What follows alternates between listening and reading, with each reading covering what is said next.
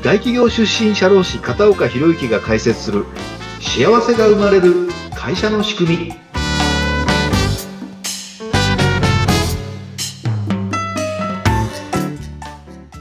はいこんにちは。社会保険労務士の片岡博之です。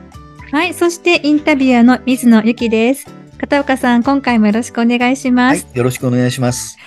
さて前回はもうまるでドラマのような なかなか刺激的なお話をたくさんいただきましたね、はい、そして前職損害保険会社でのお仕事は本当にヘビーな案件も多かったんだなっていうことをね、はい、そしてそこをくぐり抜けていらっしゃったんだなっていったところがよく分かったんですが片岡さんそうしたこうヘビーな案件を繰り返す中で、はい、心が折れそうになったりとか、もう嫌だって思うことはなかったんですか？あの、もちろんね、その特殊な請求者と交渉したりとか、うん、あの、ヘビーな現場に行く前の日なんかは、もう胃がキリキリ痛んでね、あの、眠れないなんてこともありましたけど、はい。不思議とね、まあ今はもうメンタルヘルスとかね、あの、うつとかっていうふうに普通に言われてますけど、私が若い頃なんて、メンタルヘルスなんて言葉なかったんじゃないかなっていうのは、でも、やっぱり、うん、あの、心は傷んでたんだと思うんですね。うん、でも不思議と、なんかあの、まあ、胃は痛かったんですけども、心が痛いってことはなかったんですね。もう仕事に行きたくないとか、うん、全くそれはね、なかったんですよ。よし、行かなきゃっていう気持ちにはなったんですけど、えー、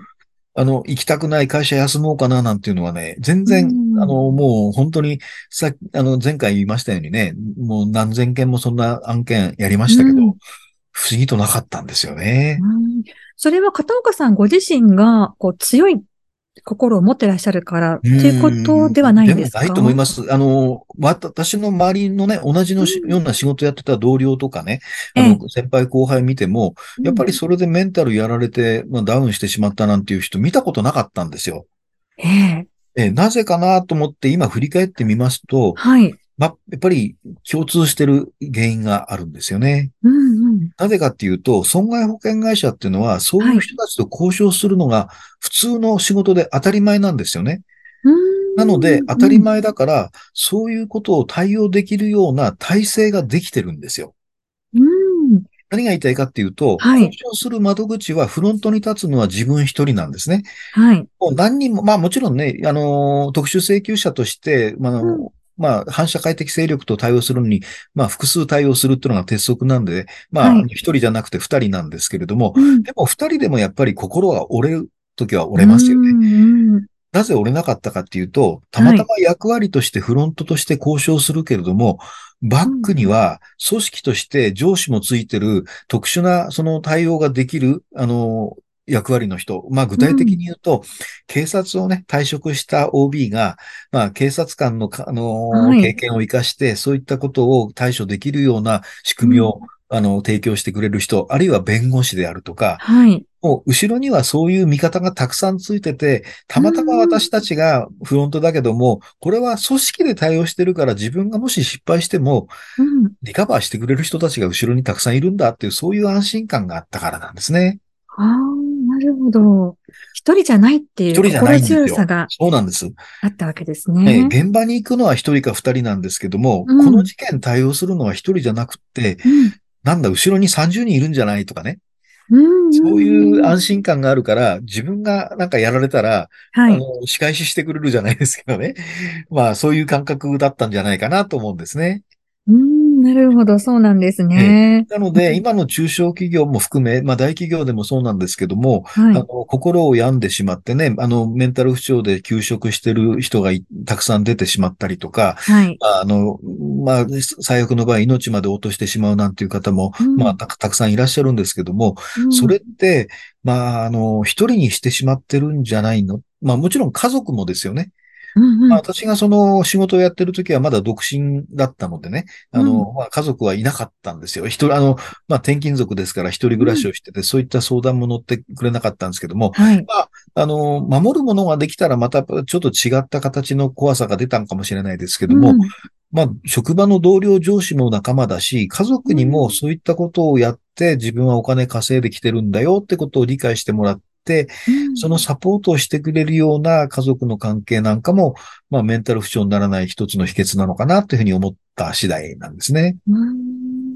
やはりこう一人じゃない、誰かがこう一緒にいてくれるとか、はい、バックボーンがあるっていう、はい、ここが一つこうメンタルがこう不調になっていかない一つの大きなポイントになってくるということですね。はい。はい、で、あの、ある雑誌にね、私もちょっと5月ぐらいに寄稿したんですけれども、はい、あの、今、ヘビークレーマー、あの、モンスターカスタマーっていうね、あの、はい、まあ、話題になって中小企業なんかでも結構ね、はい、あの、やられちゃってる会社さんもあると思うんですけども、はい、モンスターカスタマーが出てくると何が、あの、やられるかっていうと、あの、もちろん対応した社員のメンタルがやられて、当然時間も取られますから、その人が本来やるべき仕事を他の社員がカバーしなきゃいけなくって、うん、そうすると他の社員がカバーしてると、本来お客さんに商品サービスを提供しなきゃいけないクオリティが下がりますよね。はい。だから一人のモンスターカスタマーがいると、まあ大企業は別ですけども、中小企業なんかに現れますと、会社の収益にも大きなダメージを与えるなんてことがありますので、はい、そういった観点からも、どうやって組織対応するかっていう常日頃から構えておく必要があるんじゃないかなというふうに思っております。はい。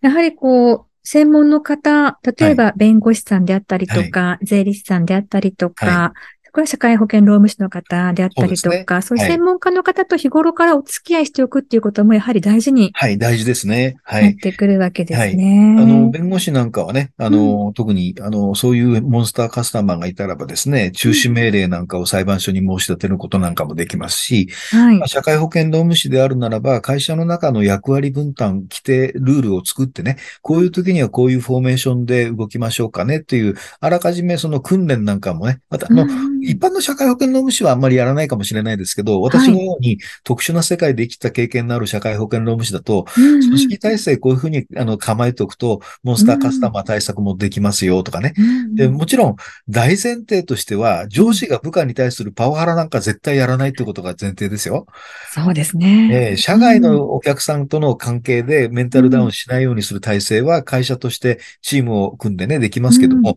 上司が部下にっていうのは、これはもう根本の問題ですから、うん、そうならないような会社の仕組みっていうのは絶対条件として必要なので、そこも社労士の仕事の一つかなというふうに思っております。はい、うん、そして、社会保険労務士の先生と、こう、お付き合いがあれば、何かあった時にやはりいろんなつながりがあるので、はい、弁護士の先生であったりとか、はい、あの、他の、こう、業態の方をご紹介いただけるということももちろん。そうですね。はい。ありますよね。そうですね。はい。やはりこのメンタル不調にならないっていうことの大切さももちろんですけれども、はい、お話の中でこう、モンスターカスタマーみたいな方が出てくると、はい、社員の方の問題だけではなくて、やはり会社全体の運営だったりとか、商品クオリティ、ここに影響がありますよね。あの、特に中小企業のようにね、あの、少人数でやってる会社で、何人かの社員がそのモンスターカスタマーに対応している時間って、他のお客さんに本来の有料なお客さんに対応する時間が取られてしまうわけですよね。そうするとやっぱり本来のお客さんが期待しているサービスが提供されないと、なんかこの会社は嫌だなっていうふうになって離れてしまうってこともありますし、はい。でそこで一番やっぱり大事なポイントっていうのは、モンスターカスタマーを作らないっていうのは、できるんですよね、うん、あの、いろんな感覚の方いらっしゃいますから、はい、モンスターカスタマー化するのはあるんですけども、はい。お客様は神様ですって言ってる会社にはモンスターカスタマー現れやすいですね。なぜかっていうと、ええ、うちのお客さんって誰なのって決めてないからなんですよ。お客さんだったら誰でも大事なんですって言ってると、理不尽な要求する人もお客さんだとして扱わなきゃいけないから、その人がどんどんどんどんエスカレートするんですね。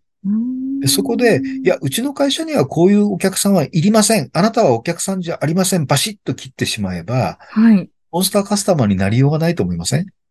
うん、単なるクレーマーですから、すぐに警察に通報するとかね、はい、もうお宅は、あなたはうちの商品買っていただく必要ありませんからお引き取りくださいって言って、帰らなかったら不退去罪ですっていうことになりますので、はい。一番大事なのは、あの、やはりお客さんが誰かってことを会社できちっと論議をして決めるっていうのが、まあ、モンスターカスタマーを生み出さないための秘訣なのかなというふうに思います。うん。あの、会社としても、じゃあ、いろんな方針をきちんと決めておく、はい、ということが大事ということなんですね。でもちろん社長がそれをね、号令かけて決めるのがもうスタートなんですけども、うん、それを受けた、まあ、マネージャー、リーダー、こういう人たちがどういう役割を担うのかっていうことを、うん、まあ、次の回でお話しできればなというふうに思います。はい。まあ、ここでも前回お話しいただいたオーケストラのような雰囲気がまたね、ちょっと景色が、ね、見えてきましたけど、はい、でもこの続きのお話はじゃあまた次回ということでお願いをしたいかと思います。はい。はい、さあ、そして今回のお話ももとにですね、片岡さんご自身に直接お伺いしたいっていう方もいらっしゃるかと思います。はい。はい、どうしたらいいですか？はい。この、あの、番組のね、あの、問い合わせコーナーにも書き込み欄がありますし、私の Facebook、Twitter でもですね、つながっていただければ、自由にご意見、ご要望、ご質問などを書き込んでいただくことができますので、ぜひごあのご遠慮なく書き込んでください。お待ちしております。はい。ということで、片岡さん、今回もどうもありがとうございました。ありがとうございました。